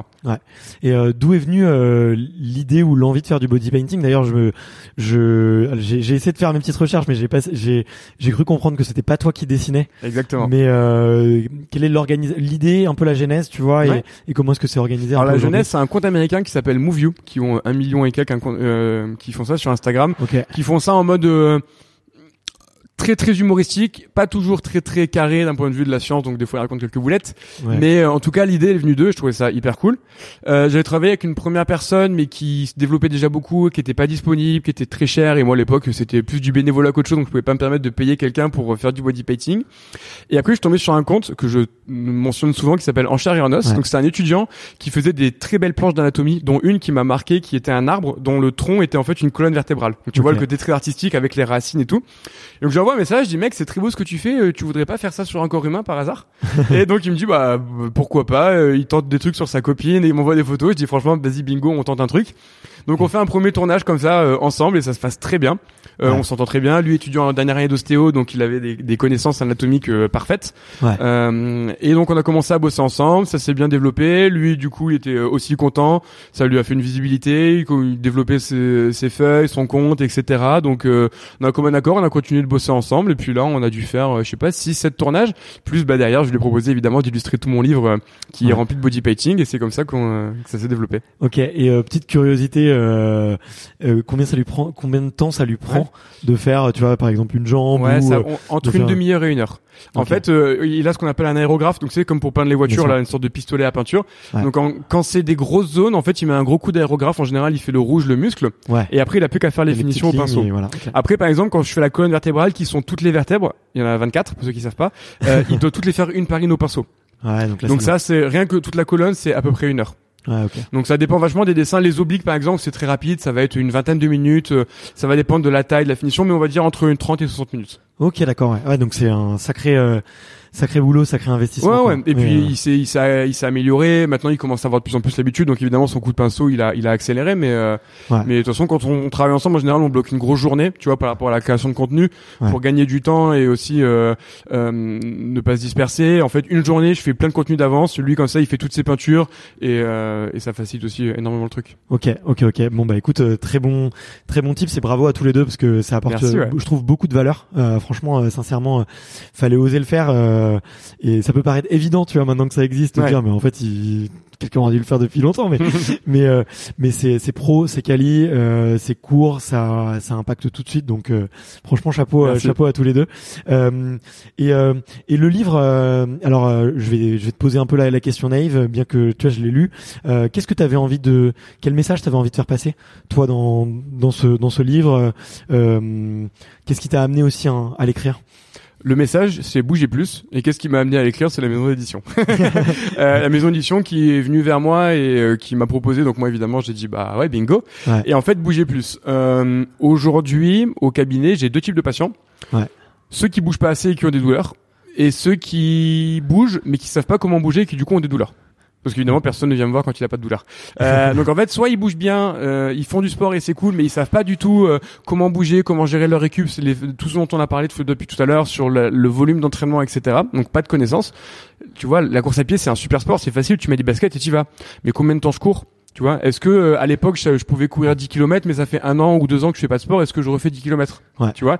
Et alors euh, ceux qui ne bougent pas et qui n'arrivent pas, qui n'arrivent pas à se motiver ou ceux qui ont peur, etc. Donc en fait, il y a plein de freins aujourd'hui à faire une activité physique bonne pour la santé. Donc ça a été ça moi le but de dans mon livre, ça a été de véhiculer les bons messages pour que n'importe qui qui veuille bouger, bouger plus, se remettre à bouger, commencer à bouger, et tous les outils pour le faire de manière sécuritaire et ne pas se démoraliser et ne pas se blesser. Ok. Bah c'est vrai que le, tu vois moi en, en le lisant, euh, tu vois comme euh, comme euh, je te suivais et que euh, je te connaissais un peu, je, l'ai- je Ouais. l'ai lu et c'est vrai que je me suis dit ah euh, je suis pas la cible. Je suis pas la cible du, du, du bouquin, mais je me suis dit pour- par contre ça serait un super bon cadeau pour euh, Ouais. justement des, des gens que je vois un peu se mettre au sport euh, un peu n'importe comment Mm. ou euh, tu vois il y a toujours une bonne volonté une bonne énergie Mm. euh, mais tu- quand tu rem- te remets au sport t'as pas toujours envie de, de passer par un coach ou en ça. plus d'aller faire tes recherches et Mm. tout d'y passer du temps et là je me suis dit waouh c'est un condensé de savoir t'as mis tellement de choses dedans tellement Ouais. d'énergie je me suis dit t'auras plus rien à dire dans ton prochain bouquin. Ah, J'avoue que j'y pense pas encore. Mais- T'es- pas la cible, oui non. En fait, je pense que tout le monde est la cible de Mhm. mon livre, mais euh, par contre, chez quelqu'un comme toi, tous les chapitres ne seront pas intéressants. Ouais. Tu vois, c'est-à-dire quelqu'un qui fait déjà beaucoup de sport depuis longtemps, qui a des connaissances, qui a déjà vu des thérapeutes ou autres. En effet, il y a plein de chapitres qui vont moins l'intéresser. Mais par exemple, pour un sportif, il y a tout un chapitre sur la douleur, hein, qui Ouais. reprend un peu une partie de ce dont on a parlé tout à l'heure. Elle sera quoi qu'il arrive intéressante. Il y a une il y a une partie sur la course à pied, sur euh, bah, comment courir, les types de chaussures, le volume d'entraînement, etc. Tu vois, ce sera toujours intéressant. Par contre, en effet, quelqu'un qui a l'habitude de faire du sport, il y a toute une partie sur euh, euh, les pompes, comment positionner les bras, les squats, comment avancer les genoux. Bah, quand Ouais. tu fais du crossfit, tu vois, etc. Comme toi, en effet, ces connaissances, tu les as déjà. Mhm. Par contre, euh, moi, l'un des publics qui est le plus représentatif, qui pourrait tirer 100% de mon livre, c'était ma sœur, qui était une personne qui a fait beaucoup de sport, qui a arrêté parce qu'elle a eu un enfant, parce qu'elle s'est mariée, parce qu'elle a développé une boîte, et qui aujourd'hui sait qu'elle doit faire du sport, mais Ouais. n'a pas le temps. Ah ouais. Et je, là où je suis hyper content, c'est qu'elle m'a un petit peu aidé en relisant mon livre. Et en fait, en relisant mon livre, il y a un programme de sport de 8 semaines progressif. Elle a fait le programme, elle a été la cobaye numéro 1. Et depuis, bah, elle fait du sport 5 fois par semaine. Et elle a continué une fois qu'elle a fini le bouquin. Et en fait, tu vois, pour moi, c'est ça. C'est tout le monde est le public, mais on va dire que le public principal pour ce livre-là, ce serait, euh, et c'est pour ça qu'à offrir, en effet, tu vois, avec les fêtes de Noël et compagnie, bah, on sait tous quelqu'un qui te dit, ouais, je dois faire du sport, mais j'ai pas le temps et compagnie. En fait, on a tous le temps. Le meilleur exemple, c'est mes patients au cabinet. Personne n'a le temps. Et avant de faire leur séance de rééducation, ils avaient pas le temps d'aller faire du sport. Mais aujourd'hui, où ils ont une douleur, comme par hasard, ils ont le temps d'aller chez le kiné. Ouais. Et aujourd'hui, mes séances au cabinet, moi, c'est une demi-heure au cabinet. Sauf que il faut que tu viennes, il faut que tu arrives un chouïa en avance et il faut que tu repartes. En vrai, ça te prend une heure au moins deux fois par semaine. Ouais. Et ben ces personnes-là, tu leur aurais demandé avant qu'elles aient rendez-vous chez le kiné, elles t'auraient dit j'ai pas le temps. Aujourd'hui, elles ont réussi à se dégager au moins deux fois par semaine une heure. Donc en fait, elles l'ont, elles ont juste aménagé. Ouais.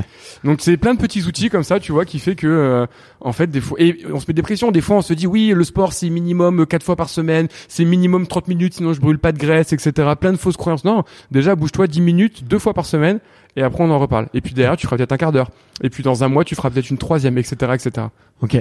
Bon bah top. Écoute, euh, moi j'ai bien aimé et puis aussi euh, quelque chose. euh, forcément, c'est ta ta touche un peu euh, euh, qui, qui n'est ostéo. euh, c'est que t'es à la fois dans la nuance et à la fois tranché Ouais. sur certains sujets euh, et tu te fies à la science, à la science. Et il y a un peu. Enfin, t'es pas dans le les grands gourous du développement personnel ou du sport. Il y, en a eu, tu vois. Je les ai lus, j'ai tous lu. Hein, moi, les bouquins de, de muscu, tu vois, les Delavier, euh, Lafay, euh, Ouais. euh, Rudy aussi. euh, Ouais, j'ai lu, j'ai lu tous ces bouquins qui, euh, effectivement, t'es des fois, il y a, y a qu'une vision, il y a qu'une façon de faire. Mm. Et toi, par moment, t'arrives à te détacher de ça et dire, euh, voilà, il y a, y a une nuance et aussi à vous de chercher euh, ce qui vous correspond, quoi. Ouais, en fait, avec l'expérience et avec les échanges aussi, Mhm. tu te rends compte que euh, il y a plus de vérité parce qu'il n'y a pas un individu et que chacun va réagir différemment. Un élément qui m'a le plus fait réfléchir à ça, et je sais que tu l'as interviewé, c'est Lia Bavoil, qui Ouais. est championne multiple recordman du monde en powerlifting. Et la première fois que je l'ai vu squatter, juste en allant squatter, je me dis mais c'est pas comme ça qu'il faut faire. Ouais. Et ouais, puis derrière, j'ai eu la chance de passer du temps avec elle, d'échanger et compagnie. Aujourd'hui, elle est euh, recordman en squat, elle est recordman dans sa catégorie, euh, elle est imbattue, elle est pas blessée, ça fait des années qu'elle fait ça. Qui je suis pour lui dire qu'elle devrait ouvrir un peu plus les pieds? Ouais. Tu vois Et en fait, ça fait vachement relativiser, tu vois. C'est vrai que son squat jambes serrées. Mais ouais, euh, bien sûr. Et en fait, en- et aujourd'hui, en école de kiné, j'ai appris des protocoles que je ne fais plus du tout aujourd'hui. Pourtant, ces protocoles, ils ont marché. Tu vois, si on les a fait. Mais aujourd'hui, on en fait d'autres qui marchent peut-être encore mieux. Et quand un article scientifique va te dire euh, le meilleur mouvement pour le pour le mal de dos, c'est celui-là. Il a marché chez euh, 90% de la population. Ouais, mais c'est la personne qui vient de voir au cabinet, il faisait partie des 10%. Tu vois? Donc en fait, c'est bien d'avoir la science, elle te donne des grandes guidelines, elle t'aide, mais c'est bien aussi de savoir en fait viser en dehors de ce spectre. Un peu comme tout à l'heure, je t'ai dit problème de genou, j'ai trois idées, j'ai trois pathologies qui sont quasiment tout le temps celles-là. Mm. Mais il y en a quand même sept autres. Il faut pas les oublier ces sept autres parce Ouais. que peut-être que sur une semaine de patients au cabinet ou sur un mois, bah ce sera deux patients. Tu vois, donc si tu le dis, t'as un problème de tendon, t'as un problème de tendon, tu lui fais faire du squat et il va pas mieux. Bah non, en fait, c'est pas un problème tendon, c'est peut-être juste une irradiation d'un nerf ou c'est peut-être un petit kyste, tu vois, c'est peut-être d'autres trucs. Donc il faut toujours garder l'esprit très ouvert. Ouais, bien sûr. Ouais, et puis le, pour, le pourcentage de réussite, il te dit juste ce que tu dois tester en premier. La proba, Et si ça. ça. marche pas, bah tu passes à, au Exactement, reste. quoi. Ok. Euh, euh, une petite, euh, une dernière question avant que qu'on qu'on arrête. Euh, le, le métier de, de kiné, on l'a vu, tu vois, avec les, les créateurs de contenu. euh, Ouais. euh, il a, il a beaucoup, euh, beaucoup évolué. Euh, du coup, une question qui m'intéressait beaucoup, c'est toi. Comment est-ce que tu te vois dans 10 ans? Quelles Mhm. sont euh, tes ambitions? Qu'est-ce que tu as envie d'apprendre encore? Euh, Tu t'es énormément formé. Ouais. Euh, quelles sont Comment est-ce que tu vas évoluer dans, dans les prochaines années? Euh, moi, il y a deux choses qui m'intéressent en ce moment en termes de formation, bien que j'ai un peu moins le temps, bah, comme tu dis, avec les réseaux, euh, le livre, etc. La première, ça va être de me spécialiser encore plus sur euh, la gestion de l'entraînement. Donc en fait, de partir plus dans la carte de préparateur physique. Ok. Et avant le deuxième confinement, je devais faire une formation en prépa physique, mais elle a été annulée à cause de ça. Euh, pourquoi bah Parce qu'en fait, ça me permet de continuer mon accompagnement. Tu vois, au début, je faisais que le côté pathologie, puis maintenant, je les accompagne de plus en plus jusqu'au retour sur le terrain, Mhm. mais return to play, tu vois. Mais au final, euh, derrière, est-ce que je peux pas en- aller encore plus loin, leur donner plus d'infos, les accompagner encore encore plus? Donc ça, c'est des connaissances que j'aimerais bien avoir pour continuer à me spécialiser.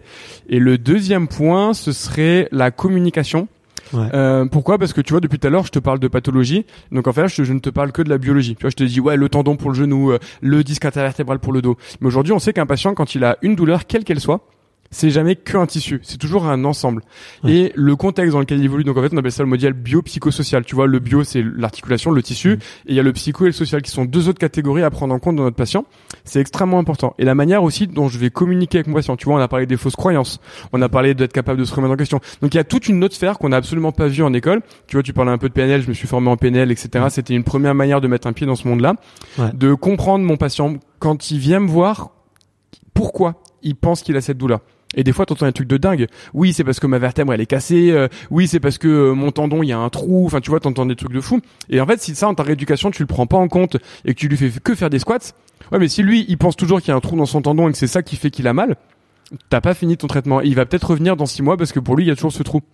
Bien sûr. Donc tu vois, il y a tout ce contexte et donc là, il faut apprendre à communiquer, il faut apprendre à écouter son patient, à savoir comment il fonctionne et interagir en fait plus avec seulement euh, un genou, mais avec l'individu dans son ensemble. Donc ça, c'est on va dire le deuxième gros axe sur lequel j'aimerais me former un peu plus. Ok, bah hyper. euh, Enfin, je suis tout à fait aligné avec toi et je t'encourage à aller là-dedans parce que c'est vrai que euh, pour avoir, pour être passé par un gros euh, cycle médical là, Ouais. ces derniers mois, euh, c'est vrai que le- la façon avec laquelle euh, les, le personnel de santé communique, c'est vachement important sur euh, effectivement bah, comment est-ce que tu vas vivre ton traitement, comment est-ce que tu comment est-ce que tu es confiant, euh, comment est-ce que tu as confiance au traitement, c'est tu vois l'effet placebo, Totalement. nocebo. Et, Totalement. on- J'aurais beaucoup aimé en parler avec toi parce que je sais que c'est des sujets que tu Mhm. maîtrises euh, pas mal, euh, mais c'est euh, c'est hyper, euh, enfin c'est tout à fait pertinent en tout cas donc, Ouais. pour les professionnels de santé et, et j'espère que ça sera intégré de plus en plus dans les dans les cursus. Tu ça vois. commence. Ça commence. Moi, à parler avec les étudiants, en effet, ils en parlent de plus en plus. Même en ostéopathie, tu vois, où je regrettais qu'on n'en parle pas assez. Moi, j'ai fait Ouais. mon mémoire du coup d'ostéo sur ce modèle biopsychosocial justement. Ouais. Euh, parce que tu vas voir un ostéo, il te fait craquer ton sacrum, tes cervicales, il te masse le ventre, tu sais pas pourquoi il a mis les mains là, et il te traite le pied alors que t'as mal à l'épaule, et il te dit bon bah c'est bon, vous allez avoir mieux. Non, on passe à côté de quelque chose, tu vois. C'est même si tout ce qu'il a fait c'était ce dont t'avais besoin. Il y a un moment donné, t'es passé à côté de quelque chose dans ton patient. T'as traité un corps, t'as traité un bout de chair, t'as plus traité l'individu. Ouais. Donc c'est extrêmement important. Et le nocebo, il y a plein de thérapeutes qui ont des effets nocebo sans s'en rendre compte. Le pire des nocebo, c'est les radiologues. J'ai un grand respect pour la profession, mais prendre quelqu'un que tu vas pendant trois minutes, regarder sa radio et vous dire oh là là, voilà, clairement vous avez le dos d'une grand-mère de 80 balais. Et après, vous, tu le laisses partir et la personne, pendant ce temps, elle voit aucun thérapeute parce qu'elle a pas rendez-vous avec son rhumato avant trois semaines. C'est une catastrophe en termes de nocebo, tu vois. Ouais, ouais. Et derrière, elle se renseigne sur Internet, elle voit plein de trucs, elle parle d'infiltration, elle parle d'opération, alors qu'en fait, elle a rien et que c'est normal qu'elle ait un peu d'arthrose à 40 ans, tu vois. Donc, euh, en Ouais, effet, les, mots qu'on utilise, euh, elle est. Et depuis que je me suis formé en PNL, moi, je le vois dans mes patients, je le vois Ouais. dans leur regard, tu vois, je le vois dans leur sourire, dans la fin de la séance, tu vois. Quand je leur demande est-ce que vous avez des questions en fin de séance, aujourd'hui, ils en ont plus. Ouais. Et ils sont contents. Et ma première séance, elle dure une heure. Donc ça, c'est un vrai luxe en tant que kiné. Mais le nombre de fois où on me dit, ah, c'est cool, hein, parce que j'ai vu le chirurgien vraiment euh, avant vous, il m'a expédié, il a répondu à aucune de mes questions. euh, Mm. Et là, première séance, t'as une heure, tu réponds à leurs questions, tu, tu casses des fausses croyances, tu les rassures, etc. Et il y a plein de cas où, en général, ça devrait aller vite, mais il Ouais. y a tellement de d'incompréhension ou d'oubli de prendre tout ça en compte que les patients, des fois, on les, on les rend chroniques alors que ils vont bien. Ouais, ouais. Bah écoute, ouais, on aurait pu parler, je pense, pendant des heures de, oui, clairement. des interactions entre le cerveau, les nerfs et, et les Mm. muscles, le corps, euh, euh, pour avoir rencontré euh, tant de d'athlètes de haut niveau et en avoir vu certains qui sont revenus de d'énormes blessures. Tu vois, j'ai notamment, euh, tu vois, j'ai euh, eu la chance d'interviewer euh, Samir Aït Saïd, tu Ouais. vois, et quand tu vois ce qui lui est arrivé et revenir, Ouais. euh, bon, malheureusement à Tokyo, il, il, il passe juste à côté. Et franchement, grosse pensée pour toi, Samir, parce que c'est énorme respect. Mais euh, cette croyance que tu peux revenir, que tu peux y arriver et que tu dois le, le faire, bah, ça, ça les fait aller beaucoup plus vite. Le fait qu'il soit kiné, ça aide aussi, je pense. c'est vrai, c'est vrai. Mais certains ne sont pas kinés et vrai, y arrivent, tu vrai. vois. Je pense euh, aussi à. Kevin Roland, euh, Mm. euh, qui, a, qui a failli mourir et, et qui, qui a aujourd'hui reski et, Ouais. et fait des, des, des choses dingues. Et il y en a plein d'autres. Euh, écoute, génial. Euh, je me suis, je me suis régalé. C'est très très cool, merci beaucoup. J'ai euh, j'ai une toute dernière question Ouais. à la fin euh, que je pose à tous les invités, c'est euh, c'est de me recommander deux personnes, une femme et un homme, pour essayer de respecter au maximum la, la parité euh, sur le podcast, que je pourrais aller interviewer justement pour parler euh, de CrossFit, de préparation physique, de, de kiné, de création de contenu. Euh, S'il y a un très beau lien avec le sport, ça serait euh, encore mieux. Mais j'aime bien aller voir euh, les amis des amis et les recommandations de, Alors en fille, euh, je vais bientôt, donc je l'échange un peu avec elle sur les réseaux. Je l'ai jamais rencontrée en vrai, mais je, je la vois dans 10 jours. Ok. Euh, Anne-Laure qui fait du CrossFit et qui a fait donc les CrossFit Games, qui est la plus grande compétition au monde de CrossFit, ok. euh, en catégorie adaptative. Donc ça on n'a pas parlé, mais dans le CrossFit en effet, on peut tout à fait le faire avec handicap et qui elle euh, est amputée d'un bras. Ok. Euh, donc moi je trouve ça toujours, comme on en parlé tout à l'heure, euh, les, les adaptatives, c'est une force euh, Ouais, extraordinaire et compagnie. Donc euh, je te donnerai ses coordonnées si tu veux. Et, euh, et moi, j'ai hâte d'aller la rencontrer. Et en, en homme, euh, allez, on va taper à- en dehors du CrossFit. Peut-être, je sais pas si tu as déjà eu Alex Clerget, Non. médaille Non, olympique de judo, non, non. qui est aussi kiné. Ok. Euh, donc tu vois, donc ça serait euh, une bonne passerelle. euh, encore un kiné sportif de haut niveau. Ok, bah écoute super. En plus, euh, ouais, euh, le judo c'est quand même un sport qui très, enfin, qui met beaucoup de contraintes, je trouve, sur sur le Ouais. corps. Donc, euh, Ouais, il doit, il doit en connaître un rayon, je pense. un paquet en effet. Bon bah écoute, trop cool. Merci pour euh, ces recommandations. Elles sont, elles sont hyper originales et effectivement, euh, pour Anne-Laure, euh, ce serait grand plaisir euh, de de pouvoir de pouvoir l'interviewer parce que je je connais très peu le CrossFit justement sous cet Ouais. angle-là. Ouais. Donc euh, donc ça serait ça serait avec grand grand plaisir pour les deux. Euh, cool. Merci infiniment Merci à toi. pour cette matinée où on s'est on s'est régalé. On va aller manger un bout maintenant. Ouais, grave. je crois qu'on un peu faim là. On a été bavard et tout. Euh, c'était c'était super chouette. Et puis euh, bah, comme on dit chez moi, bon vent.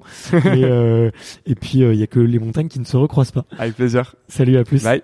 Ciao. Merci d'avoir écouté cet épisode jusqu'au bout. Si vous êtes encore là, c'est sûrement que l'épisode vous a plu, donc n'hésitez pas à le faire savoir autour de vous et à vous abonner pour ne louper aucun épisode. J'ai mis tous les liens dans la description, donc n'hésitez pas à y jeter un coup d'œil. Et sinon, moi je vous dis à la semaine prochaine pour une prochaine interview. Ciao